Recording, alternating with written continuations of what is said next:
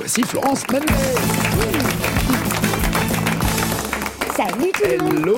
Je vous préviens, je suis d'une humeur de dog. Quoi, t'es de mauvaise humeur? Non, pas du tout, j'aboie, je bave et je renifle des culs. Ah non, c'est vrai, je suis vénère. Je suis vénère. J'ai été... Oh merci Daniel. Cette petite quinte de tout comme ça dans ton rire me touche beaucoup. Le rire du tuberculeux. Non, c'est vrai, je suis vénère. J'ai été chez le coiffeur hier, il m'a raté, j'avais dit juste les pointes. Vrai. Il s'est emballé, il m'a dit ça vous plaît? Ben ouais, super, j'ai plus qu'à coucher avec des Allemands. Donc c'est ma dernière chronique. Oui, je sais, déjà, que voulez-vous, le temps passe vite quand on s'amuse. Ah, je dirai jamais tous ces moments passés ici avec vous. Pourtant, c'est pas faute d'essayer. Hein.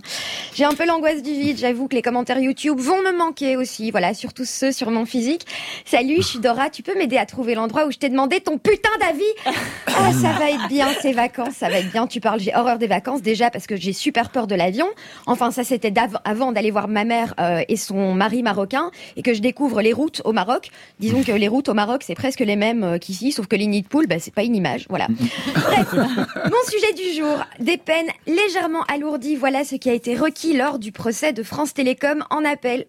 France Télécom en appel, vous l'avez La nouvelle n'a visiblement pas plu aux, an- aux anciens dirigeants de la boîte qui se seraient exclamés Orange au désespoir. Oui, je fais des jeux de Oh, mots. J'en ai- joli. J'en ai plus rien à foutre. J'en ai plus rien à foutre.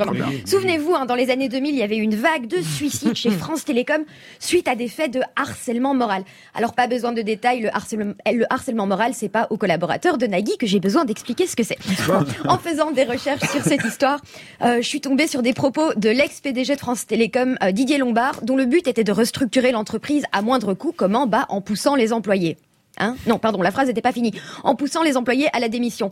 Alors c'est vrai, le type en 2004 Soit avant les premiers suicides, il avait quand même déclaré ceci. En 2007, je ferai les départs d'une façon ou d'une autre, par la porte ou par la fenêtre. Non. Et si. Aïe. Non. Voilà, euh, les anciens boss de France Télécom ont évidemment exprimé des tas de regrets en tant te dire qu'ils sont aussi crédibles que Vladimir Poutine en tongue. Alors, euh, cette crise, elle avait fait évoluer certaines pratiques en termes de gestion des ressources humaines. Alors déjà, c'est quoi ce nom Ressources humaines, on dirait le contenu d'un Tupperware dans le frigo d'Hannibal Lecter. On pourrait pas trouver un nom plus sympa pour parler des employés, je sais pas moi, genre les fifous ou un truc comme ça. Malheureusement, le harcèlement au travail existe toujours et avec la crise du Covid, on a vu apparaître le harcèlement au télétravail. Hein, c'est dû à la fermeture des écoles. On les aime, les enfants. J'ai vu un reportage sur des violences euh, psychologiques infligées dans une entreprise. Il y avait de ces témoignages. Un employé à qui on ne parle simplement plus, à qui on ne dit pas si oui ou non il est réengagé, à qui on impose des horaires à la con ou des tâches abrutissantes. Le tout, bien sûr, accompagné sur des propos bien rabaissants sur la fin. L'amour propre du gars, il était enfoui tellement profondément qu'on pouvait le dater au carbone 14.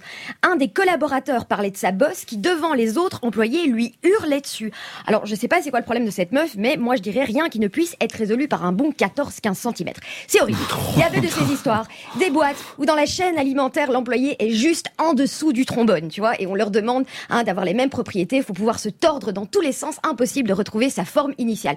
Bon, bien sûr, dans le reportage, il montrait aussi des employés complices, je te jure, le patron, il s'est tellement fait lécher le cul que je suis sûr que son anus, il a perdu deux teintes. Alors, certains managers Antoine. se défendaient en qualifiant leurs employés de trop sensibles. Et c'est vrai, les paroles, elles n'ont pas toujours le même impact en fonction des gens. Prenez l'interjection oups, par exemple. Clairement, elle te fait pas le même effet dans la bouche de ton facteur que dans celle de ton chirurgien. Oups. Mais il y a quand même des gens avec des problèmes d'ego. Hein. Il y a des gens, voilà, on dirait, ils ont été fabriqués qu'avec des restes. C'est pas des humains, c'est des bifis. Voilà. Et même ici, chez France Inter, oh, alors je donnerai pas de nom, mais enfin, il y a un duo assez carré, pas toujours cash. Hein. Ce qui m'a frappé dans ce reportage sur le harcèlement moral, c'est que même avec toute l'empathie du monde, on finit par se demander pourquoi finalement ces gens acceptent d'être traités comme ça. Hein. C'est comme s'ils se disaient qu'ils sont tellement nazes qu'ils retrouveront jamais de place ailleurs, que les patrons leur font une fleur en les engageant, alors que souvent c'est l'inverse, ils ont du talent. Tu vois le manager dans sa journée, il te pondra rien de mieux que son étron du matin. Et finalement, et finalement, est-ce qu'on ferait pas tous et toutes un peu le jeu de ceux qui nous traitent mal? Et si on arrêtait simplement d'avoir peur et qu'on commençait à l'ouvrir? Alors je me suis fait voilà cette réflexion. Vous en faites ce que vous voulez. Finalement, le pouvoir, ce sont toujours ben, les autres qui te le filent, un peu comme les MST. Allez, ciao les amis. Merci.